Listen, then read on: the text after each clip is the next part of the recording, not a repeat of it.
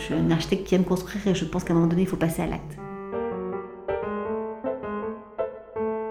C'est une architecture qui doit rendre les gens heureux. Qui doit concevoir euh, la ville de demain? Est-ce qu'elle doit être faite par, euh, comme actuellement, 90% d'hommes? Quelle est la part belle à, l'invention, quelle est la part donnée au rêve et, euh, et à, parfois à l'effet de surprise qui fait qu'un projet peut être différent et magique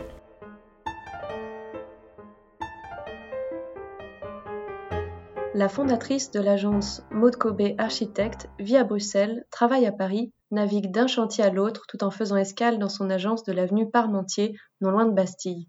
Alors, ça n'a pas été simple d'arriver à lui voler un peu de son temps.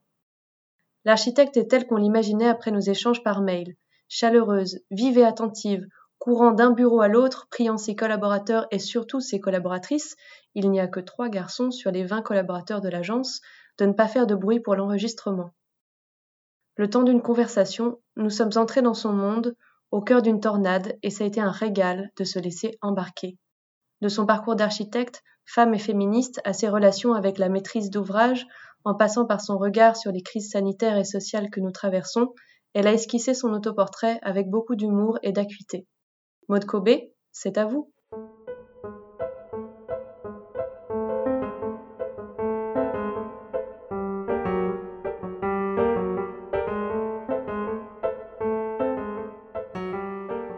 Mon père a été euh, marin, il a beaucoup voyagé, donc on a j'ai eu la chance de traverser euh, de nombreuses mers et de nombreux océans pendant, mes étés.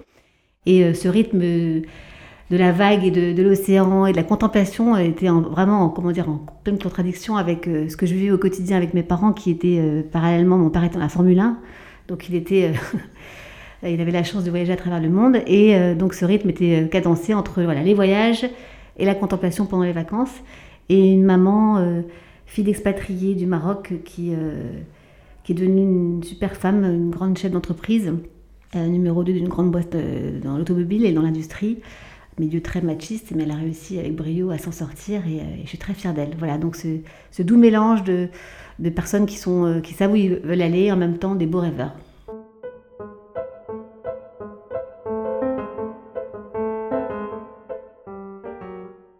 Je me suis très vite euh, heurtée à euh, cette, forte pression des ateliers des beaux-arts. Oui, j'étais à Paris, la Seine, et c'est UP9 ou UP6, je confonds toujours les beaux-arts. J'étais sur le site des beaux-arts qui est Malaquais. J'avais pris l'atelier, l'atelier Noisette, que je ne citerai pas, qui était l'atelier où il y avait le bisutage le plus fort, etc. Et moi, je ne savais pas, en fait, je trouvais ça sympa, Noisette. Et donc, à 18 ans, avec cette envie d'apprendre plein de choses, j'ai adoré parce que site extraordinaire, j'ai rencontré des gens passionnants, mais en revanche, je, je, me suis très vite rebellée contre ce, cette pression des ateliers où il y avait la hiérarchie, le, côté très patriarcal, monarcal, et où la puissance de l'homme, et là on parlera peut-être du féminisme après, grosso modo, euh, voilà, il fallait, euh, il fallait charreter, euh, il fallait dormir, il fallait, il fallait vivre avec les architectes H24. Et je considère que c'était beaucoup trop sclérosant et j'avais besoin de respirer, d'apprendre l'architecture aussi à ma façon. Donc j'ai rencontré des professeurs super et j'ai adoré, surtout des professeurs en dessin. j'ai eu la chance de dessiner, de croquer des nus dans, le, dans le centre des beaux-arts qui est absolument extraordinaire. Et après deux ans euh, d'apprentissage aux Beaux-Arts, j'avais l'envie de, de, voyager, justement, de partir et de, et de trouver une, une, école beaucoup plus ouverte, plus horizontale, où on avait euh, un peu, je dirais, un peu trop libre et, euh, et ne, ne, pas, pouvoir fuir un peu cette pression. J'ai fini à l'école Paris-La Villette et j'ai trouvé ça très intéressant puisque c'est une école qui était beaucoup plus ouverte, beaucoup plus grande et donc on était un petit peu, je dirais, des électrons libres et on choisissait des, des, modules d'architecture, de technique, de, de scénographie, de avec des, professeurs qui venaient de, Suisse, d'Asie, etc. Donc c'était très intéressant et on a pu, euh, j'ai pu composer à ma manière un peu les palettes de disciplines macro et micro que je voulais croiser pour pouvoir faire ma propre euh, idée de l'architecture. Je considère que les écoles d'architecture en France sont exceptionnelles et elles sont très complémentaires. Néanmoins, je pense qu'il y a encore il y a un renouveau important à faire dans la, façon dont on explique la profession.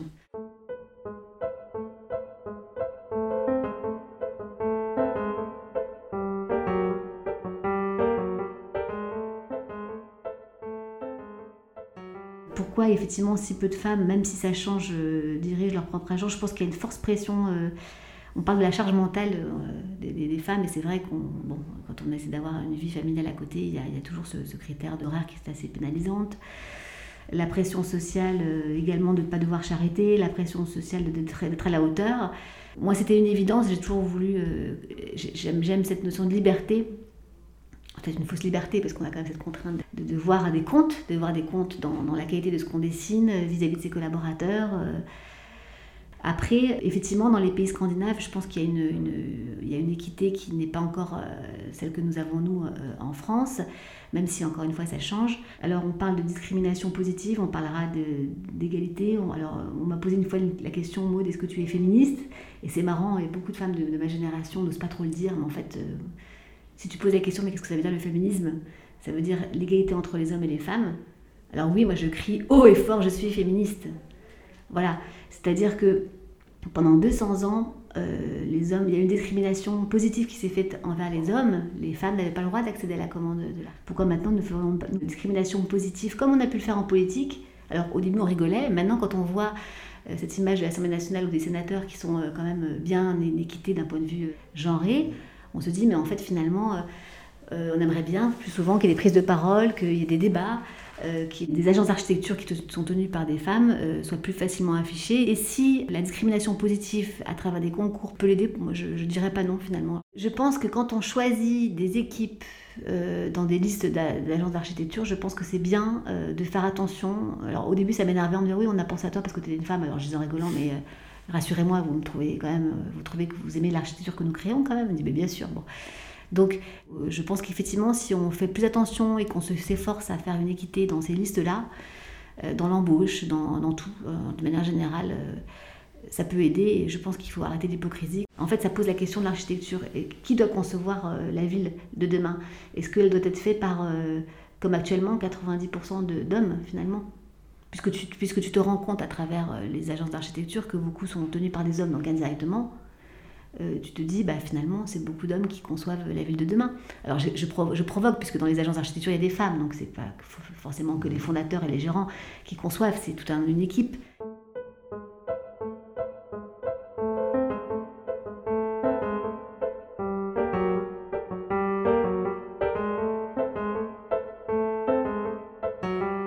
Peut-être une trop grande différence entre la culture de l'architecture auprès des étudiants en, école d'architecture qui forment des, jeunes étudiantes et étudiants euh, doués, brillants, hyper cultivés, qui, voyagent de plus en plus.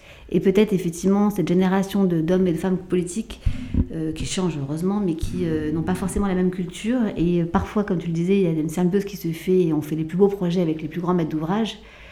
Euh, qu'ils choisissent, donc ils décident. L'acte politique, c'est de décider hein, et de choisir. Alors parfois, on peut se tromper, mais on ne peut pas leur en vouloir de, trancher.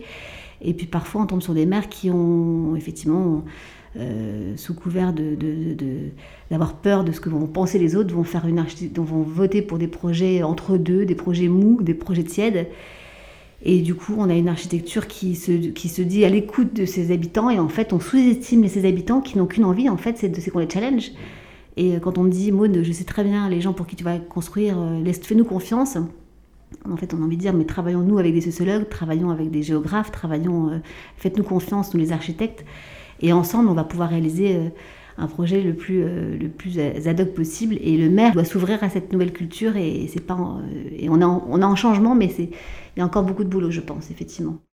De plus en plus, on fait appel à des architectes et on leur donne un cahier des charges monstrueux avec des, normes sur euh, la réglementation. Alors évidemment, la réglementation environnementale, elle est, elle est hyper importante et, et les futurs euh, qui vont venir sur euh, je pense notamment à la, à la RE 2020, elle est peut-être que bénéfique. Alors après, dans sa réalisation, effectivement, elle peut être contraignante, et puis je crois qu'elle n'est pas prête, et puis il y a beaucoup de gens qui se relèvent déjà contre cette idée d'avoir une obligation d'objectif. Euh, en revanche, euh, oui, comment faire pour pouvoir faire le tri entre toutes ces réglementations, ce est des charges qui, se, qui, qui t'obligent à faire, à donner finalement une réponse qui est écrite à travers un texte complètement contraint? Quelle est la part belle à à l'invention qu'elle a pardonné au rêve et, euh, et à, parfois a l'effet de surprise qui fait qu'un projet peut être différent et magique. Effectivement, tous ces consultants, tous ces aides à la, maîtrise d'ouvrage, alors parfois ils ont du bon quand ils sont avec nous et qu'ils nous challenge. Moi j'aime bien les notions de, de, nous pousser à aller au-delà de ce qu'on sait faire et ça me va très bien.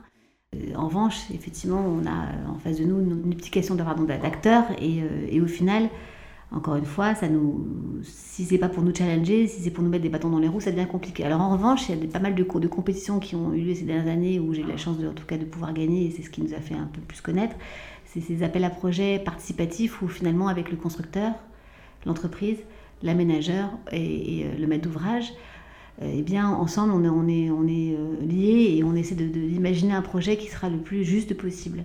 Il y a la notion d'assistant à maîtrise d'usage, la MU, qui vient d'arriver. Et je pense que c'est très bien de nous challenger sur des projets où, où l'homme, finalement, il revient au cœur du projet et non pas le programme. Ce n'est pas un programme fonctionnel, c'est un programme d'usage. Partons de l'usage et construisons un projet.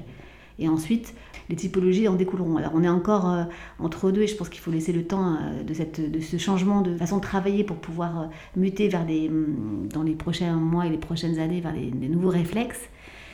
Après, pour revenir aux donneurs d'ordre et à nos élus aux nos maires qui finalement font un peu la pluie de beau temps, je, pense qu'ils sont aussi euh, euh, victimes de cette notion de court terme et de long terme où ils ont un objectif de court terme. Et malheureusement euh, pour construire une ville il faut avoir un cap comme un, ben, navigateur qui, vise son île. Et bien il faut avoir ce cap. Et c'est pas en deux trois ans c'est peut-être en quelques années quelques, quelques décennies donc on se pose la question du court et du long terme qui est extrêmement important dans la façon de construire la ville, de penser la ville. Et malheureusement, euh, je pense que la, façon dont, on, dont sont codifiées euh, les élections, le fait, on retrouve des cycles qui sont fatigants pour nous.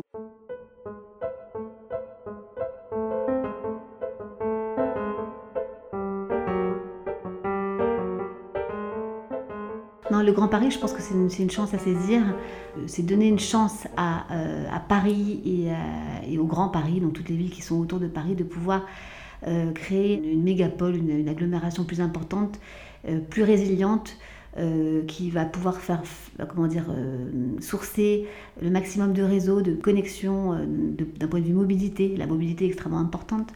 Et puis avec les crises, on se rend bien compte qu'elle va permettre de diminuer les écarts entre entre la, densité et les villes qui sont autour et qui sont diffuses. Donc il y a un travail d'aménagement urbain extrêmement important, le temps qu'on va passer dans les transports en commun.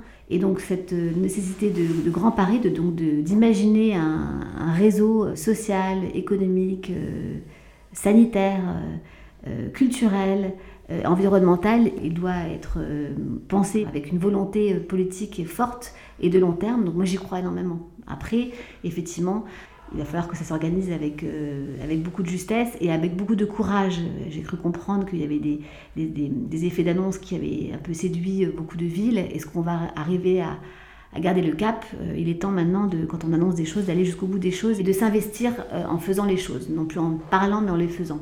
je, je suis un architecte qui aime construire et je pense qu'à un moment donné, il faut passer à l'acte.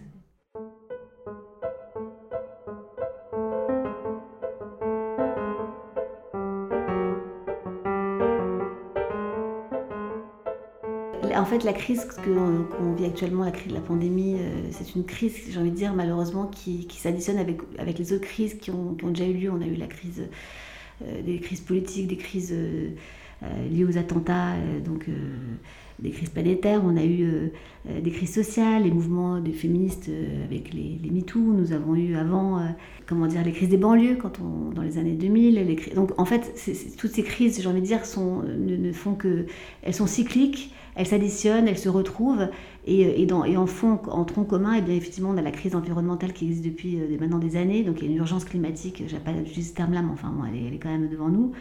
Et donc non, pour moi, la, pandémie ne fait que catalyser un phénomène qui était déjà enclenché avant et qui met en exergue le fait que le système dans lequel nous vivons, qui a été conçu, n'est plus euh, le bon et qu'il va falloir revoir les fondements de cette les fondements politiques, économiques et sociaux de notre ère et peut-être passer à, des choses nouvelles. Donc si parfois ça doit passer par des cataclysmes, ben, au moins profitons de ces, de ces périodes de crise pour pouvoir se ressourcer, se réinventer et repartir sur de nouvelles bases. Donc je le vois plutôt comme un effet bénéfique. Ben, je ne dis pas que la crise est bénéfique, euh, la crise de la pandémie que nous vivons, mais en tout cas le, fait d'avoir des crises, je pense que c'est salvateur.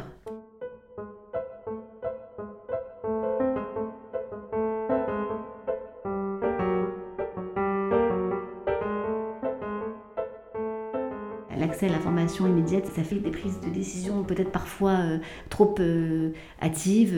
Dans le, il faut afficher une, information pour, pour rassurer, etc. Et parfois, le fait d'attendre, de, réfléchir, de se poser, d'avoir un retour d'expérience, c'est-à-dire de regarder ce qui s'est passé de et de, dire bah, tiens, si on refait la même erreur, il va y avoir euh, une autre conséquence. Je pense que c'est important de, effectivement de, se poser et de diagnostiquer les avantages et les inconvénients de, chaque chose. Après, euh, l'accès au savoir, elle est quand même, ça peut être extrêmement intéressant pour nous les architectes, pour avoir à apprendre comment on peut construire des bâtiments, les bâtiments du futur avec une technologie différente, travailler avec des ingénieurs en instantanéité, euh, s'adapter, euh, voir comment certaines régions dans le monde ont pu euh, inventer des dispositifs de construction assez habiles et, et différenciants. Quand j'étais étudiante en architecture, quand on me demandait un, un projet et qu'on avait trois semaines pour le rendre, eh bien, pour, élaborer ce fameux rendu, ben, on allait à la bibliothèque, on allait chiner dans les bouquins, on allait s'informer dans les, librairies. C'est vrai que maintenant, on a un accès euh, instantané à, des bases de données euh, ahurissantes qui fait qu'on peut euh, très rapidement imaginer des choses qui vont d'exception. En revanche, parfois, du coup, on oublie un petit peu les raisons pour lesquelles on, nous appelle, pour les raisons pour lesquelles on dessine, les raisons pour lesquelles on va façonner la ville. Et donc, ce temps-là, qu'on a gagné, on devrait le laisser un peu, euh, comment dire, mijoter pour pouvoir avoir un retour un petit peu euh, plus posé sur ce, qu'on, sur on travaille. On a l'impression, et c'est, un petit peu ce qui nous attend, le gros challenge de nos enfants, nos petits-enfants, c'est comment ils vont pouvoir travailler, vivre dans un milieu robotisé. Donc l'ordinateur est un robot et le sera de plus en plus, et puis notre table sera peut-être robot, etc. Et donc, qui garde la main? Est-ce que c'est nous les architectes? Est-ce que c'est nous les hommes qui gardons la main? Ou est-ce que c'est elle qui se retourne contre nous et qui finalement euh, on devient esclave ou même. C'est vrai que les maîtres d'ouvrage ou souvent les, demandeurs, enfin, les commanditaires nous disent euh, attention, euh, oui, vous allez gagner du temps, c'est quand même super, etc. Oui, le BIM et les autres outils de gestion, de conception d'un bâtiment ou de maintenance, ce sont, je pense, un vrai progrès. En revanche, il y a encore une grande manque de, culture à ce niveau-là parce que les gens ne savent pas. Donc en fait, ils, emploient, ils se disent bah, je voudrais du BIM, je voudrais ci, je voudrais ça, mais ils ne savent pas les raisons pour lesquelles il faut le faire. Et donc du coup, on se retrouve à penser un bâtiment hyper évolutif dans, cette rame informatique, très lourd, très contraignant à concevoir et au final pour avoir un outil qui n'est utilisé que, encore que par peu, peu grand monde. Donc euh, on est dans une période encore un petit peu complexée où il faut euh, faire les choses parce que c'est à la mode, mais on ne sait pas les raisons pour lesquelles il faut les faire. Et donc nous, les archives, finalement, on est un peu perdus euh, et, on doit le faire parce que ça fait partie du contrat et en même temps, euh, on aimerait que ce travail qu'on a, qu'on a imaginé fasse progresser et non pas qu'il ne fasse pas perdre du temps. Mais ça, c'est juste une question de réglage, je pense. Effectivement, le, maître d'ouvrage, pour certains, je n'aimerais pas généraliser, mais pour certains, euh, demande d'avoir des images, parce qu'effectivement l'image, elle diffuse euh, énormément d'informations. Et, euh, et cette, cette image-là, elle doit pas parler simplement d'architecture, elle doit parler aussi d'habitants. De, et donc, il y a toujours cette discussion finale des rendus où il faut modifier le profil des habitants qui vont vivre pour que ce soit politiquement correct. Mais ça, c'est important parce que finalement, le débat porte plus dans nos perspectives sur euh, les personnes qui euh, habitent et qui sont représentées. Donc la notion de représentation, de, stigmatisation, de, clichés un peu. Bon, dans une habitation à loyer modéré, donc on va mettre ce genre de personnes. Et puis par contre, dans un quartier riche, euh, dans parisien, tu mettras ce genre de personnes. Et effectivement, malheureusement, on est un peu contraint d'être dans cette image un peu galvaudée où on doit perdre du temps à, rentrer dans ces clichés. Suffisamment important pour que je puisse en parler. Après, oui, il y a des, des, qui ont besoin de voir l'image pour la comprendre.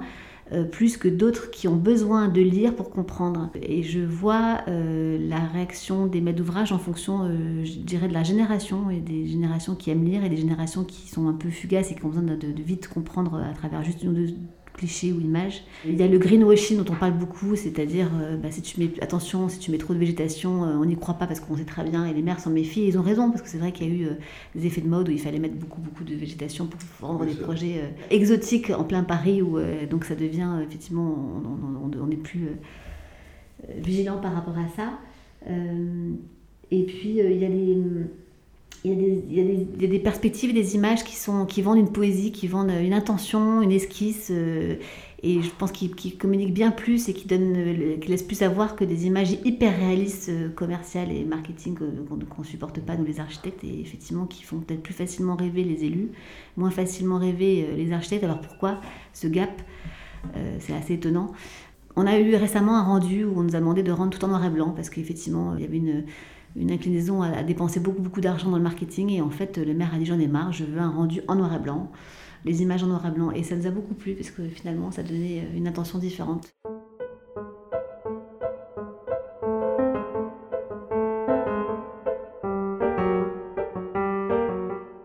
Je considère que les architectes, nous sommes des photographes euh, qui jouons du temps. C'est-à-dire la notion de temps, elle est extrêmement importante. Quand tu prends une photo, tu figes un, un moment quand tu construis un bâtiment, quand tu dessines un bâtiment, bah, ce bâtiment il est figé forcément euh, par sa définition et en même temps il vit à travers les, usages, à travers les saisons, etc. Et, euh, et, je suis une photographe, je pense, frustrée. C'est-à-dire que à travers l'architecture, j'aime bien figer de manière un peu poétique un ou deux bâtiments quand on le dessinait. Hein. euh, et, donc le noir et blanc, le rapport au noir et blanc, il est super parce qu'il permet effectivement de figer ce. Et, peut-être de révéler un peu l'essence, alors c'est peut-être un peu du premier degré, mais de révéler l'essence, le profil, le, profil du bâtiment et, euh, et de figer l'instant qu'on aime quand on passe dans une rue et qu'on voit euh, un bâtiment qui nous plaît ou qu'on a un coup de foudre sur quelque chose. Ah, une architecture désirée, désirable, j'adore ce nom. Euh, c'est une architecture qui doit rendre les gens heureux. Et effectivement, euh, désirable, ça veut dire qu'il y a une capacité de séduire, c'est-à-dire que les gens puissent euh, comment dire, évoluer à l'intérieur et, et s'émanciper. c'est une architecture qui est capable, qui est résiliente, qui, doit s'adapter aux saisons, qui doit s'adapter à la lumière, qui doit s'adapter aux usages, qui doit, au bout de dix ans, se recycler, se réinventer une autre fonction, etc. Ça, c'est une architecture désirable. Il n'y a rien de mieux que d'abandonner un bâtiment, de le retrouver dix ans après, de, de, lui redonner une nouvelle fonction, et on se rend compte qu'en fait, il y a une capacité incroyable de, réinvestir.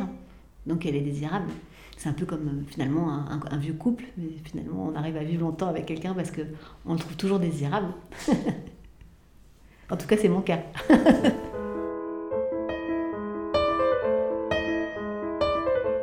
Merci d'avoir pris le temps d'écouter ce podcast. Si ça vous a plu, suivez-nous sur les réseaux sociaux d'Advent, Facebook, LinkedIn, Twitter pour découvrir les podcasts à venir.